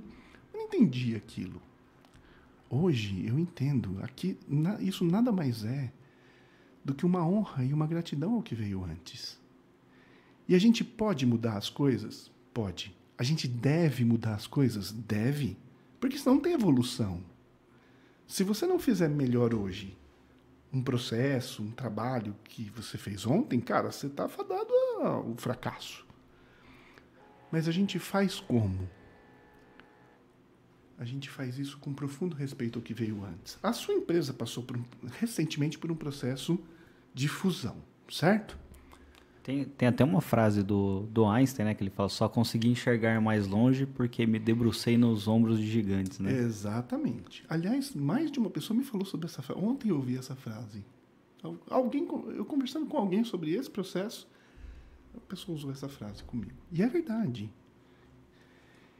E aí, então, a sua empresa, por exemplo, passou por um processo de, de fusão. Cara, como é que isso aqui dá certo? Com profundo respeito ao que veio antes. A empresa A, a empresa B, que uniram os seus melhores e criaram uma empresa C. Que não é A, que não é B, mas que é A mais B. E com, e com profundo respeito ao que veio antes, vocês viram um C muito maior do que o A e o B. Agora, se você... Até, até a ideia de criar uma marca nova era do tipo... Não é para parecer que ninguém veio para a empresa de ninguém. Exato. É para parecer que a gente realmente somou ali os pontos positivos, somaram-se os negativos também mas e vamos tratar. Tá teríamos que corrigir do mesmo, da mesma forma ambos no, no, na sua empresa antiga. Né? Uma das coisas que mais dá errado, Adriano, em fusões e aquisições, é, especialmente quando uma empresa grande compra uma empresa menor. Ela vai lá e compra e muda a marca, muda o uniforme, muda a frota, muda os logotipos, muda tudo, velho. Muda o chefe. Muda cara, tudo. Cara, quem fica fica se sentindo nada. Porque, ele, porque existe uma, uma fidelidade, uma lealdade ao que veio antes. Então, todas essas coisas. Mudar é importante. A evolução acontece a partir de mudanças. E mudar é fundamental.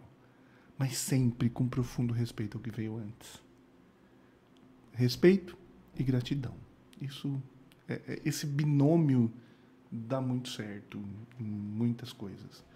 Então, assim, dentro de, do propósito da nossa conversa de hoje, né? Você vê quantas coisas que, que o nosso olho não enxerga que são de fundamental importância no sucesso de um negócio, de um projeto, de uma empresa, de uma startup, muita coisa. E o olho não enxerga. E muitas vezes a gente, na pressa da vida, na correria da vida, de, cara, a gente vai passando por cima de coisas que parecem detalhes, mas que são muito importantes. Cruciais. Né? Esse negócio do, do, não enxergar com, a, com o olho, né? Tem na, na Lei do Triunfo, né? O, o capítulo uhum, do Mastermind. Uhum, uhum. Que, que ele faz aquela experiência com, a, com aquela barra incandescente, né? Faz com a barra de, de ferro, né? Que ele começa a vibrar a, a barra. Então, em determinada vibração, você consegue ouvir o som. Uh, aí, determinada vibração, você tipo, não ouve todos os, uh, os sons ali, né, as vibrações que, que tem. é, mas ela vibra tanto que ela aquece e você consegue visualizá-la. Uh, enfim, para resumir, entre o, o, nosso nossa capacidade de, de receber informação e decifrar essa informação, ela passa pelos nossos sentidos. Uhum. Mas existem vibrações entre os sentidos que a gente não consegue, é, que a gente capta, mas não consegue decifrar. decifrar. Cara, isso tudo que você está falando faz tanto sentido sistêmico, porque assim, voltando às dinâmicas familiares que nos deixam como crianças exigentes em relação aos nossos pais. É, psicologicamente falando, a criança ela é uma antena parabólica excelente para captação.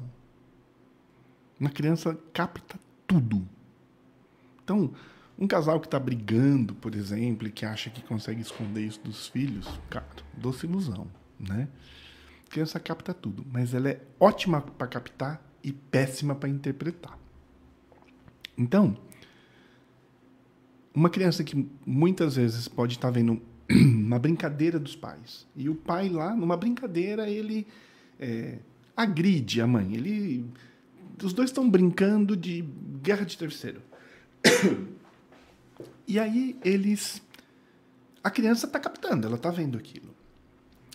Mas a interpretação dela pode ser: meu pai está efetivamente agredindo minha mãe. E essa imagem, essa informação, fica gravada na mente inconsciente da criança. E ela vai para a vida. E às vezes ela até esquece aquela informação. Mas aquilo ficou gravado na mente inconsciente. E ela vai para a vida e ela não consegue se relacionar bem com o pai. Ela fala, cara, tem, eu não consigo abraçar meu pai. Não consigo dizer pro meu pai que eu o amo.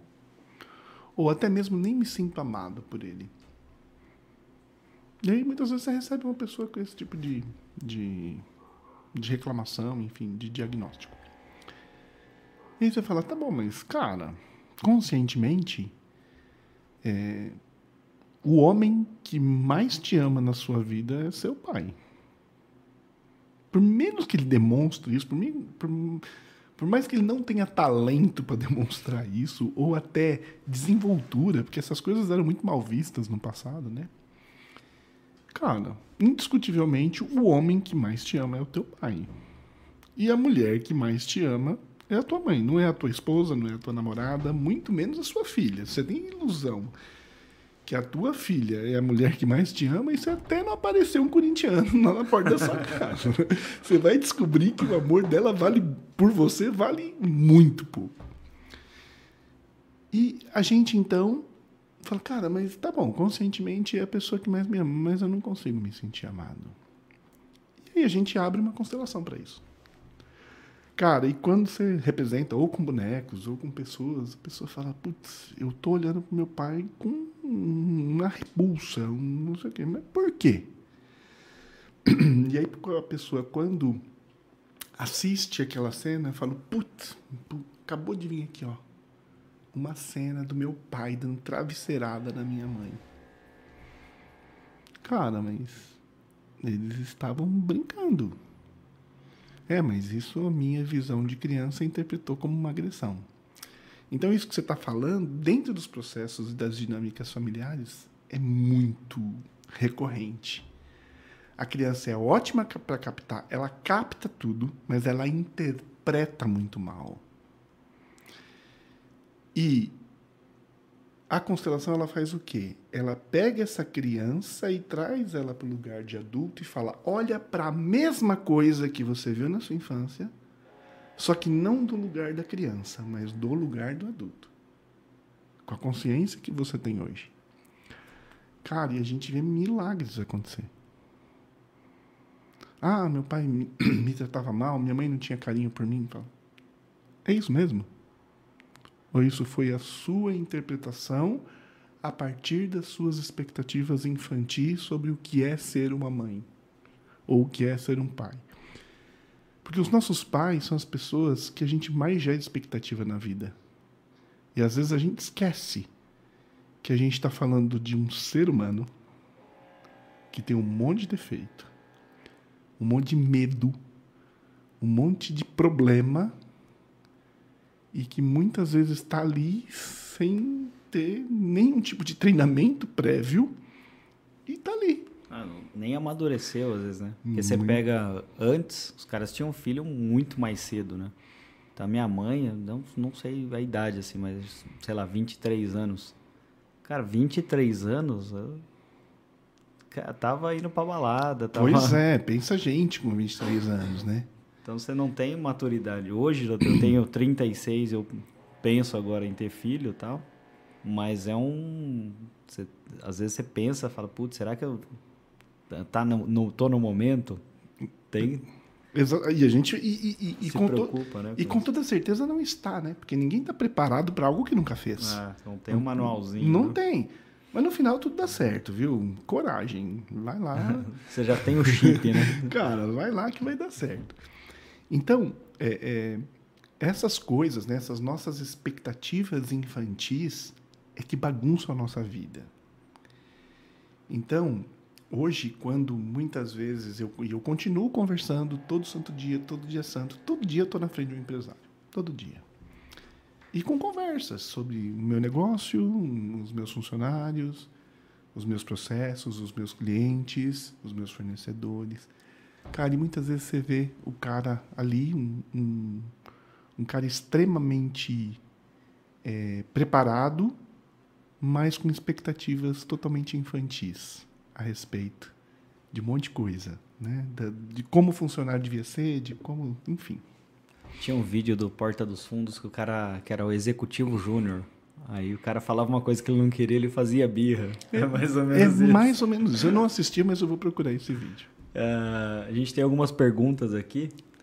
Vamos lá. Primeiro, Tauan Becker, salve. Ele pergunta: Você acha importante todas as pessoas fazerem pelo menos uma vez constelação familiar? Cara, eu costumo dizer o seguinte: existem coisas na vida que todo mundo tinha que ter o direito, né? Uma das coisas é ir para Disney. Eu acho que todo mundo tinha que ter direito de um dia ir para Disney, porque é bom demais. Tinha que estar na Constituição. Cara, né? tinha que estar, tinha que ser direito básico, né? Sim, sem dúvida nenhuma, cara. Eu acho que uma constelação familiar, pelo menos uma, né? Pra não não uma constelação que eu já venho assim, tipo, ó, eu vim olhar para isso, eu tô com esse problema. Não, não, cara, eu vim fazer uma revisão. Eu vim olhar para mim, né, de fora, como eu olho para meu pai, como eu olho para minha mãe, como eu me posiciono. Cara, no passado, as famílias eram muito mais fáceis. Por quê? Quando eu nasci, eu tenho, eu sou mais velho que você, eu tenho 49 anos. Cara, você nascia numa família, você ia ter o mesmo pai e a mesma mãe a vida inteira. Era raro o caso. Tava posta a hierarquia ali. né? Cara, tava raro o caso que você ia ter uma uma madrasta, um padrasto, enfim, era raro, somente em casos de viuvez. Cara, hoje as famílias são uma bagunça, né? Os, homens têm cinco, seis casamentos, as mulheres têm cinco, um filho de cada pai. O meu pai tá no oitavo casamento. Casa- Ele gosta do esporte, hein? Então, é porque ele acredita, no- ele acredita, Acredita no ca- amor, no é. casamento, no amor. Então, então e ele tem filhos com quantos desses? Tem com duas. Então, Não, três agora. Eu tenho uma irmãzinha que fez um ano. Ai, que beleza. Então, tudo isso exige posicionamentos diferentes. Imagina hoje você, né, com 36 anos, olhando para isso, aí você pode falar, puta, meu pai é um maluco, velho. Coisas desse tipo, né? Então, as nossas famílias de hoje, elas são muito diferentes do passado. E você tá num posicionamento correto em relação a tudo isso, cara, é um exercício muito difícil para você fazer sem ajuda de ninguém. É muito difícil, porque a gente julga o tempo todo, Adriano. A gente julga. Ponto. É, eu, tô, eu olho para você, eu tenho um julgamento a seu respeito. Você olha para mim, eu tenho um julgamento ao ao meu respeito. Eu não sei quantas pessoas estão nos vendo, mas todas as pessoas que estão nos vendo têm um julgamento sobre você, sobre mim, sobre o podcast, sobre o mundo, sobre cada político, enfim, sobre absolutamente tudo. A gente julga o tempo todo. Uma vez teve um podcast, trouxeram o bolo. Aí o cara comentou que eu tava comendo muito bolo. Então, existe um julgamento, né? Enfim, todo mundo deveria fazer, sem dúvida. Pelo menos uma Essa é vez, né? resposta. Pelo menos uma vez. Legal. Tem aqui o do Richard comentando que eu fiz constelação familiar e foi lindo demais, pude reconciliar com meu pai. Show. Taua perguntou de novo: quais os benefícios da constelação para quem trata algumas doenças como depressão, ansiedade e pânico? Cara, deixa eu dizer uma coisa para você. A gente nunca diz sempre e a gente nunca diz nunca, porque sempre é muita coisa e nunca é muito pouca coisa, né? Mas eu diria para você que na minha experiência das pessoas que eu, que eu atendi, eu não posso dizer que 100% das depressões têm uma razão sistêmica. Mas eu posso dizer para você que 100% das depressões nasceu por uma razão sistêmica. Que eu quero te dizer? Vamos lá. Eu me senti rejeitado pela minha mãe. Ponto. Ok? E às vezes eu me senti e às vezes eu fui mesmo. Imagina que não passa pano. Tem mãe que abandona o filho. Pronto, abandonou. Ok. Agora, não é sobre o que a vida fez com você. É sobre o que você faz com que a vida fez com você. Cara, essa é a minha história. Por melhor ou por pior que seja, essa é a minha história. Então vamos partir do princípio que eu fui abandonado pela minha mãe, beleza? Fui abandonado, fui deixado lá no orfanato. Ótimo. O que, que eu fiz com isso? Se eu ficar olhando para trás o tempo todo entender, puta, como eu sou coitadinho, minha mãe me abandonou, ela não me ama, e eu fico com isso, eu fico com isso. Cara, evidentemente, isso vai se tornar uma depressão. Entende? Você ficar ruminando o problema ali. Ó.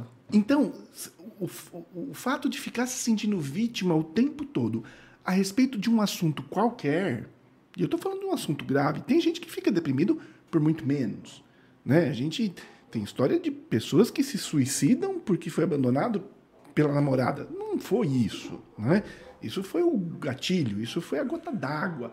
Mas existia um processo de ruminação e de rejeição antes. Então é o seguinte: é, a cura da depressão, ansiedade, pânico vai passar por você deixar de ser vítima das circunstâncias da sua vida.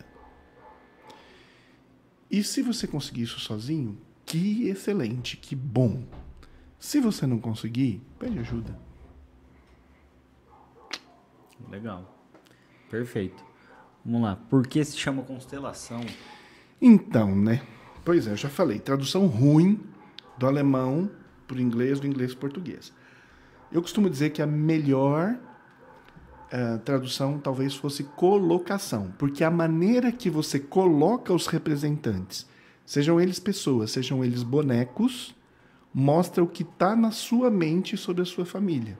Então eu olho a posição dos bonecos ou dos representantes para entender como é que você interpreta a sua família. Entende? Então, eu não sei por que chama constelação, mas eu posso dizer que a melhor tradução fosse colocação. É, ah, tá em, em alemão é constelação familiar mesmo. É, pois é. é Familienstallen. Então, como é que seria, você que manja do, do Paranauê, como é que seria ah, a tradução é isso, disso? É constelação familiar. Né? Então, velho, eu não sei por que deram esse nome. não, não, ajuda, não ajuda. Acho que o cara queria meter um misticismo é, ali. Pois é, foi sábio. Legal. É... Como faço para saber se o constelador é um profissional gabaritado e sério? Putz. Richard Alquati. Ô, Richard, você descobrir isso, velho, você me ajuda? Eu tô... Cara, como tudo na vida. Como tudo na vida, tem gente boa, tem médico bom e tem charlatão. Tem psicólogo bom e tem psicólogo ruim. Tem mecânico bom e tem mecânico ruim. Marqueteiro bom, marqueteiro ruim. Cara, então assim, é, os consteladores não são nem melhores e nem piores do que a amostragem da, da população, beleza? É uma questão estatística. É, eu me preocupo bastante. Sabe por quê, Adriano? É, hoje se mistura constelação com um monte de assunto, inclusive religião.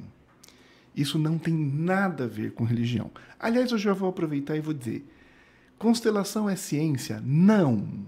Antes que, e às vezes nos, nas minhas entrevistas aparece um hater e o cara soca. É, constelação, é, pseudociência, porque não sei o que, não. Não é pseudociência porque nunca quis ser ciência. É uma análise fenomenológica. E o que é uma análise fenomenológica? O Bert Hellinger estudou durante 10 anos dinâmicas familiares. E ele ficava olhando. Esta família teve um aborto. Ah, que legal, teve um aborto. Então, aí depois do aborto, a nossa família começou a fazer isso. A criança começou a manifestar assim. Ah, nessa família teve uma morte. Ah, então tá. tá Cara, ele foi observando e ele começou a perceber que tinham coisas que apareciam 100% das vezes. Então, para aquilo que aparecia 100% das vezes, não falhando nenhuma vez, ele falou: Isso é uma lei. E essas leis são três: pertencimento, ordem e equilíbrio.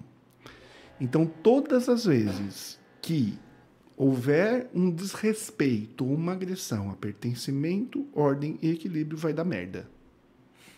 É isso. O resu... Se eu posso resumir tudo isso em, de forma muito simples. Existe uma, uma área da ciência também que é baseada na observação, né? Você pega o. Toda o, ciência começa por observação. Você pega o Jung e Freud, eles era o mesmo processo. Aí o cara ia lá no consultório e ele. Vamos falar de uma coisa mais simples? Isaac Newton. Ok?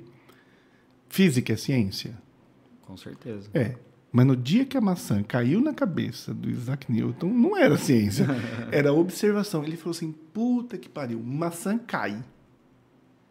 Aí ele falou: nossa, maçã cai, a mexerica também cai, banana também cai, tudo cai. Ele falou: nossa, a gente tem uma coisa aí. Cara, naquele momento era ciência? Não, naquele momento era observação. Depois, com a matemática, ele provou que era ciência. E aí, o, anos depois, ele descobriu que existe a ciência.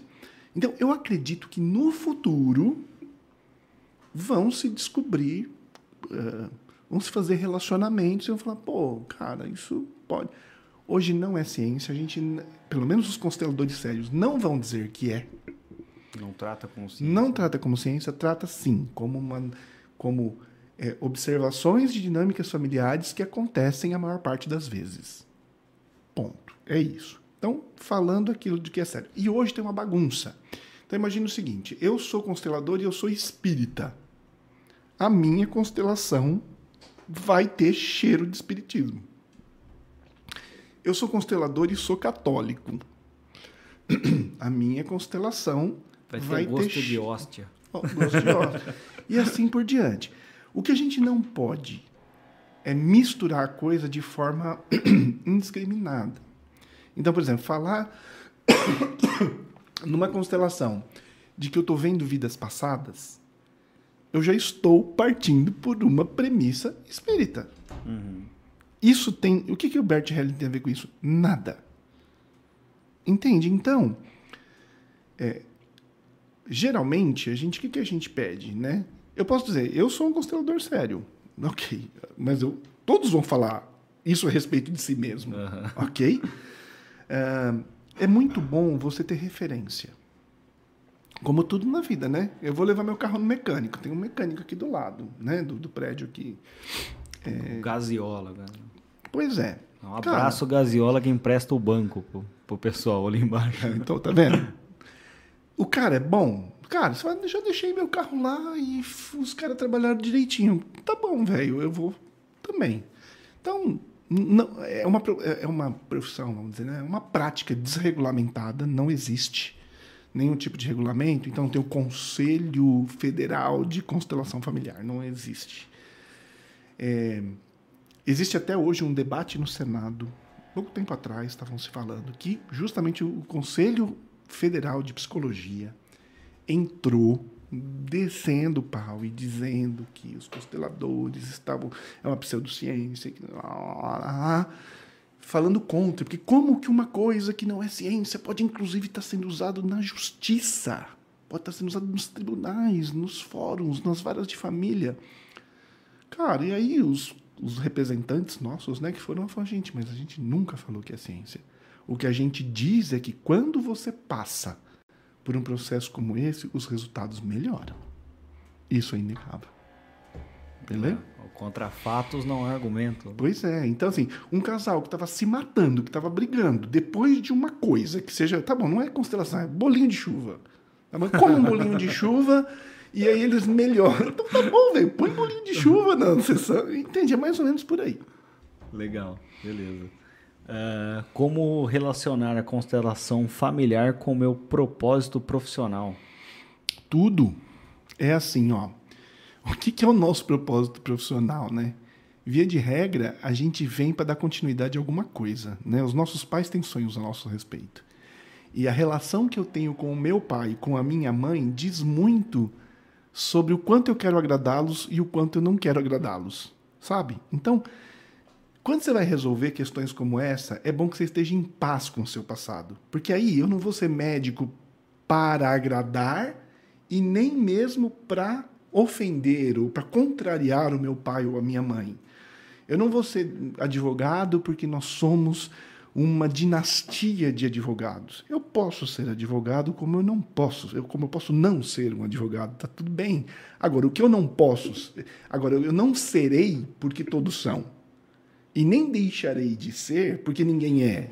Coisas desse tipo. Isso está muito ligado às escolhas é, profissionais, entende? Legal. Ana Paula Carnieto, a constelação não foca no passado enquanto deveria focar no presente e no futuro? Peraí, a constelação, ela está fazendo uma afirmação ou uma pergunta? É uma pergunta. A, a constelação. Interrogação. A constelação então, não foca no então, passado. Então, Ana, Ana, é assim, ó. O meu presente e o meu futuro está intimamente ligado à continuidade de quem eu sou. Então, se eu quero olhar para o futuro, eu preciso usar o passado como fonte de aprendizado e de continuidade. Então, por exemplo, quando eu digo, como eu falei aqui, eu olho para os meus antepassados que sofreram pra caramba e falo assim: eu vou fazer algo bom com a minha vida para honrar vocês. Eu estou olhando para o meu passado, mas construindo o meu futuro.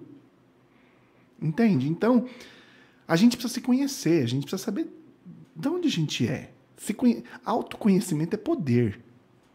Né? Se autoconhecer é poder.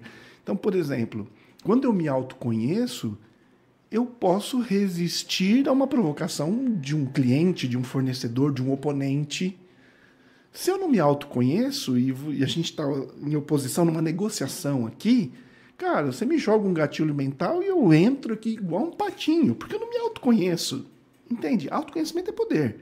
Então não existe prejuízo em você olhar para o seu passado. Perfeito. Esta abordagem tem algo com ex esoterismo? Então, pode ter como pode não ter, né? Depende do profissional. Eu posso, assim, primeiro, eu não vou citar nomes para não expor ninguém. Mas o primeiro professor de constelação que eu tive, cara, a gente ia para um ambiente onde todos tinham que tirar o sapato, fazer absoluto silêncio e ah, ficava aquela aura assim de coisa e a gente tinha medo de respirar alto. Cara, era a maneira que ele tratava. Tinha assim um tinha um esoterismo assim ali, né? Cara, hoje o meu atendimento, cara, a gente atende com café em cima da mesa. Comendo com, McDonald's. Com... Até porque uma constelação minha, raramente, principalmente quando é a primeira, raramente demora menos do que quatro horas, né? Cara, e muitas vezes você não tem como ficar quatro horas sem ir no banheiro, sem comer, sem beber água, sem, sabe, sem parar e esticar a perna. Cara, não tem necessidade é, o processo, Adriano, por mais que pareça místico e realmente a gente usa informações, eu falei, a gente coloca representantes que capta a energia daquele ser representado. Por mais que a gente use esse tipo de informação, cara, o processo é sempre muito racional. É a visão do adulto sobre aquele assunto. É, é a visão do adulto sobre o seu relacionamento com a sua mãe e muitas vezes você fala, nossa, mas a minha mãe não me ama. Mas aí você fala, cara, mas baseado no que você está falando isso?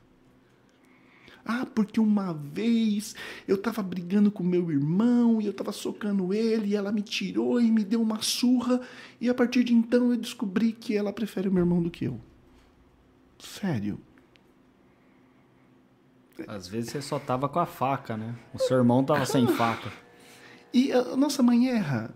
Erra, velho. Um ser humano. Cara, nossa mãe transa. Uhum. Talvez essa seja a única certeza. Se você tá aqui, velho, sua mãe transa, sua mãe tem tesão.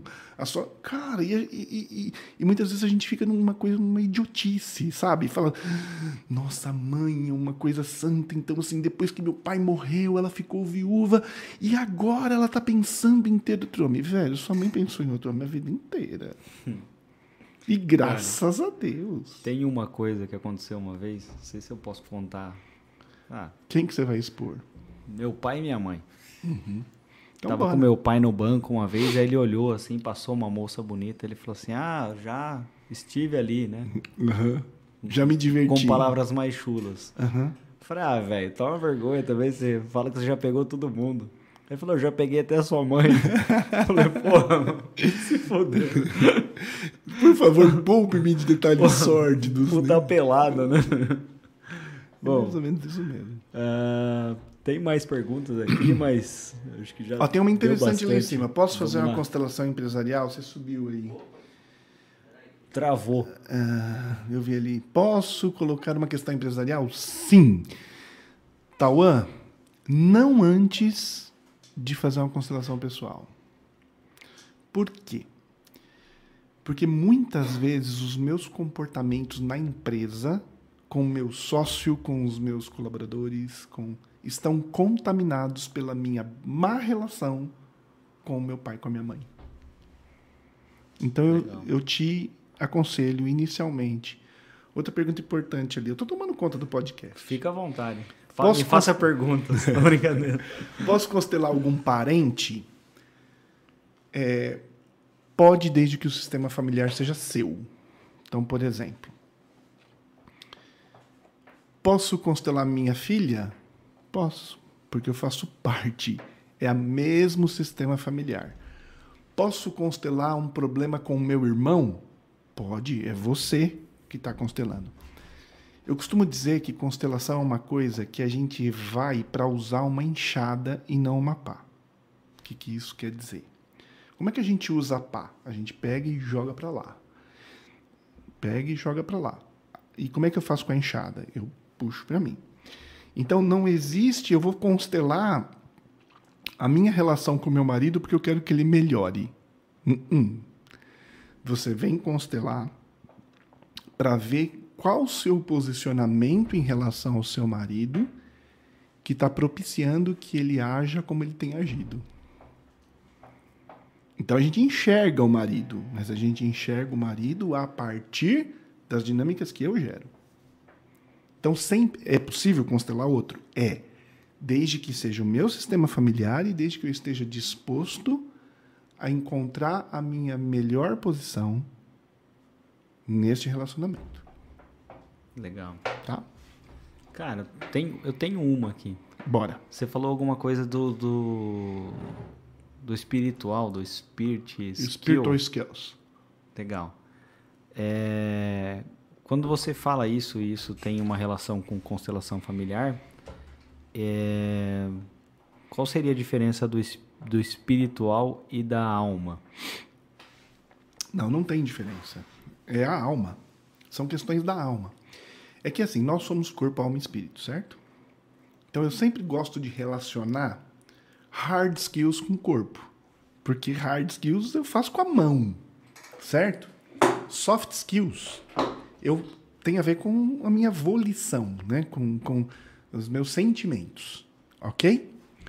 E as coisas relacionadas que a gente trata na constelação familiar tem a ver com a alma. Então, alma em que sentido, né? É, o dia que a gente deixar de viver, né? O dia que o coração parar de bater, eu vou deixar, vamos, vamos pegar você, né? Para não pegar eu.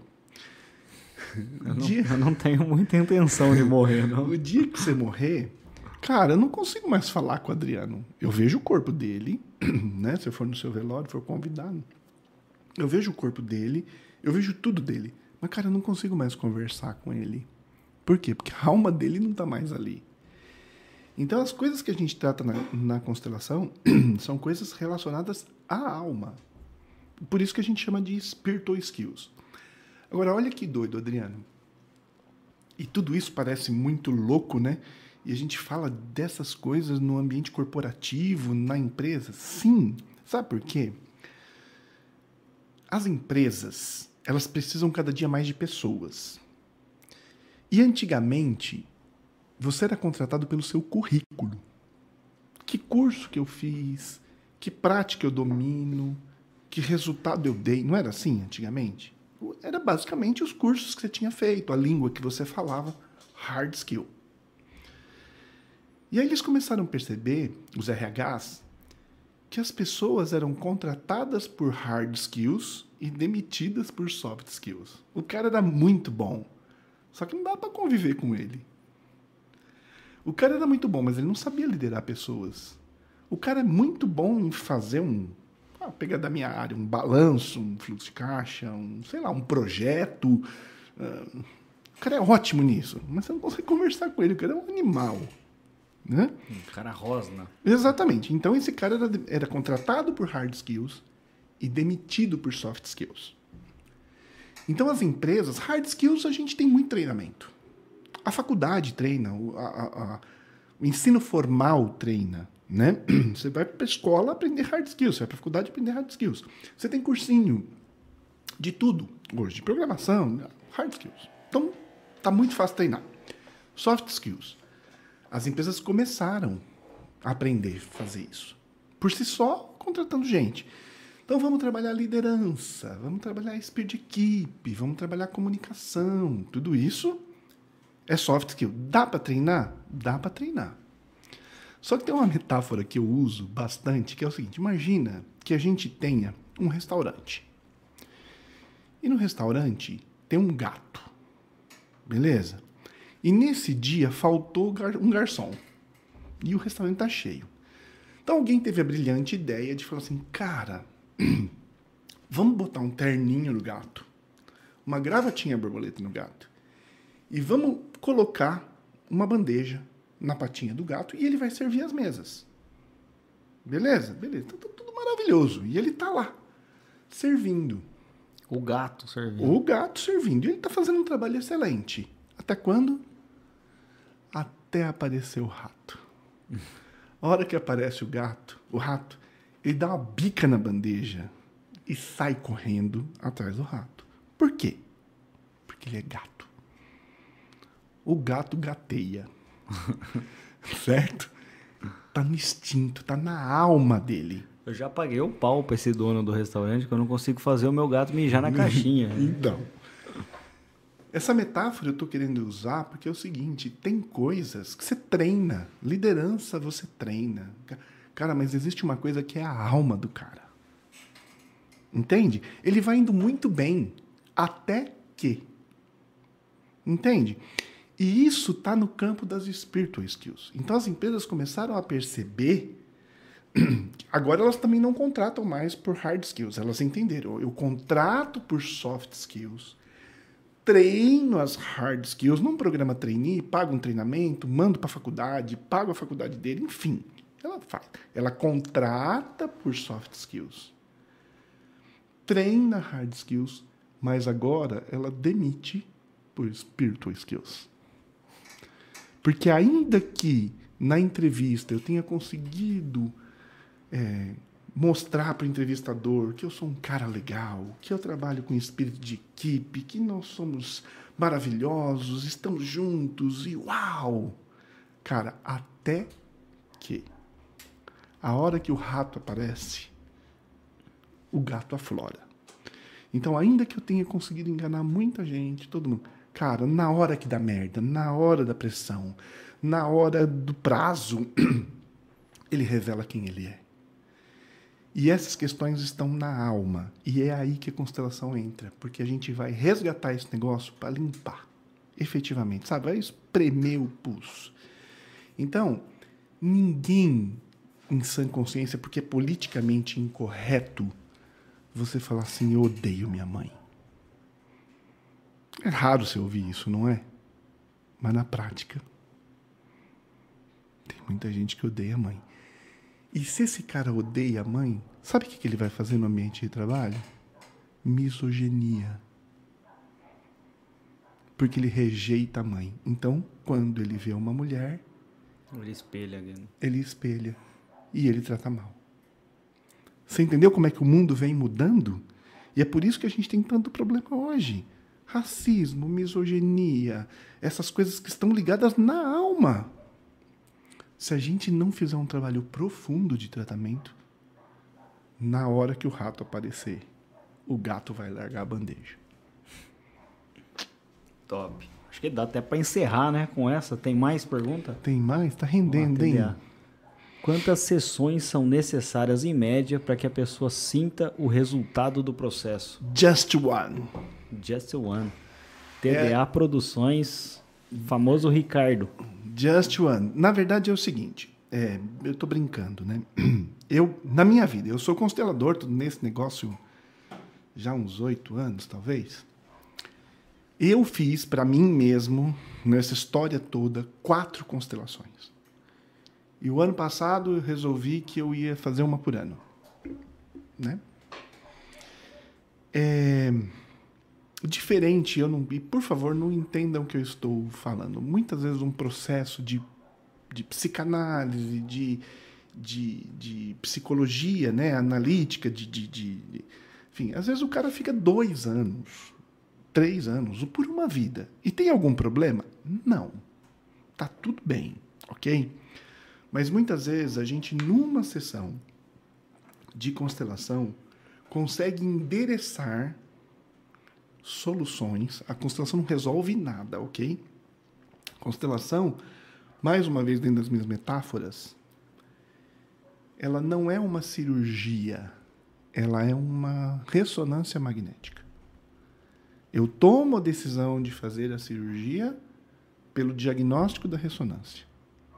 Eu tomo a decisão de tomar um remédio pelo diagnóstico da ressonância a constelação ela está como ressonância. Eu enxergo que eu tenho um problema. E a partir do enxergar que eu tenho um problema, eu tomo duas decisões.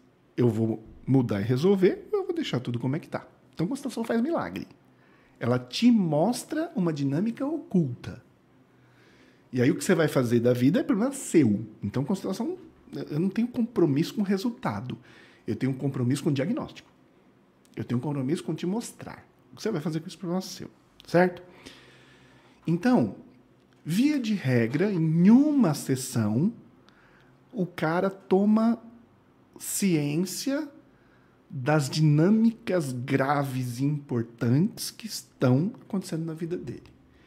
E se ele for profícuo e rápido em tomar as decisões, ele tem resultado rápido, ok? Então, uma sessão faz grande. Mas, cara, na minha vida, né? Eu fiz duas constelações assim que foram muito. Essa que eu falei, né, de, de, de entender o meu passado como afrodescendente, de, de lançar um olhar de amor para eles. Ao contrário daquilo que minha família vem fazendo durante muitos anos, né? O meu próprio pai falava: a família da sua mãe é uma família de gente ruim. É, e isso era, a gente levava meio que até na brincadeira. Isso. Mas, cara, e a brincadeira é um jeito engraçado de falar coisa séria, né? Então, quando eu lancei um olhar de amor para essa história difícil, uma história, né? E que graças a Deus que aconteceu assim, e essa é a minha história, feia, bonita, boa, ruim, essa é só a minha história. E tá tudo certo. Então, mas eu olho com um olhar de amor e gratidão. Cara, essa constelação para mim foi ah, foi pesada, né? Eu tive reações no corpo, foi foda. Bom, é, fiz uma. Depois eu fiz uma outra, porque eu tinha tido um. Eu, eu, eu, já falei, né? Eu tenho dois casamentos. E o meu processo de divórcio. Ao mesmo tempo ou não? Não. Na verdade, Adriano, sim, é ao mesmo tempo. Eu não sou bígamo, não quero sair daqui preso, né? Mas não existe ex-mulher. Existe a primeira mulher a segunda mulher, a terceira, a quarta, a quinta, no o seu pai é a oitava, né? Que... Não, e o meu pai tem amizade com todo, todas Cara, elas. que fantástico! Isso, isso mostra que ele é um ser evoluído. E eu não tinha isso. Então eu saí do meu divórcio, cara, com muita dor, muita mágoa, me sentindo muito vítima, sabe? Cara, ela É... E eu sou joia. Legal. Entendeu? E essa segunda constelação me ajudou a olhar que em tudo que aconteceu eu tinha a minha parte da responsabilidade. Óbvio que os erros eles têm consequências diferentes e pesos diferentes. Mas eu não era inocente nesse processo. Nunca fui. Ok? Então as coisas chegaram até onde chegaram, até por conta daquilo que eu falei. Como eu tinha uma rejeição pela minha mãe, pela história da minha mãe, o que, que qual foi o espelhamento que eu fiz na minha primeira esposa? E eu arquei com as consequências disso. Simples assim. Então eu fiz uma segunda constelação, cara, que para mim também foi animal. Cara, depois disso eu fiz outras constelações, fiz, mas muito mais leves. Então, hoje eu faço coisas muito rápido, assim, né? Então eu tô com meu sócio. Cara, vamos montar uma turma nova do treinamento? Vamos. Cara, vamos constelar isso? É o melhor horário? Entende? Horário no sentido, é o melhor tempo para fazer isso? É, convido o Adriano ou não para estar tá com a gente? Eu não, não constelei, tá? Mas poderia. Tá certo? É, convido o fornecedor tal ou não para fazer isso, monto uma turma maior ou menor. Eu posso constelar tudo isso. Ok? Então, hoje, para mim, o processo de constelação se torna muito mais rápido, muito mais fácil, porque as questões pesadas foram removidas. Então, hoje eu estou no ajuste fino. Hoje eu estou lá no se isso é um corte de cabelo só tirando pontinha. Mas, assim, na minha vida, dando meu testemunho pessoal, eu fiz duas constelações muito importantes. Há quem resolva com uma. Legal. Não existe assim 10 sessões, entendeu? Não precisa de. Não. Perfeito. Bom, é, acho que rendeu bastante. Tem mais? O sininho, o like. Ah, verdade, sempre esqueço dessa parte. Você que está aí até agora, não se esqueça de curtir aí o, o, o vídeo, é, se inscrever no canal, apertar o sininho compartilhar com os coleguinhas. Rendeu bastante aí o, o programa de hoje. Uh, pô, queria te agradecer de, de vir até aqui e já de, de antemão deixar uma, uma homenagem pública. Eu te admiro bastante. Opa! Quando a gente fez aquele processo lá do, do coach, hoje muita gente tem preconceito né, com a palavra hum, coach. Cara.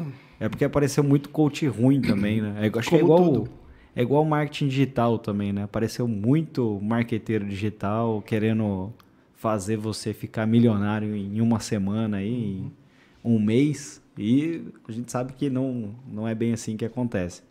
Mas, uh, tirando essa parte do, do, do, preconceito contra coach aí, é, eu fiz o processo com, com o Renato, gostei muito da abordagem dele e eu resolvi eu tinha um grande problema ali, não vou falar também que é pessoal, mas eu consegui resolver nesse, nesse processo. Me Legal. ajudou bastante ali na, na vida. Então, te admiro muito como profissional, como ser humano e obrigado por participar.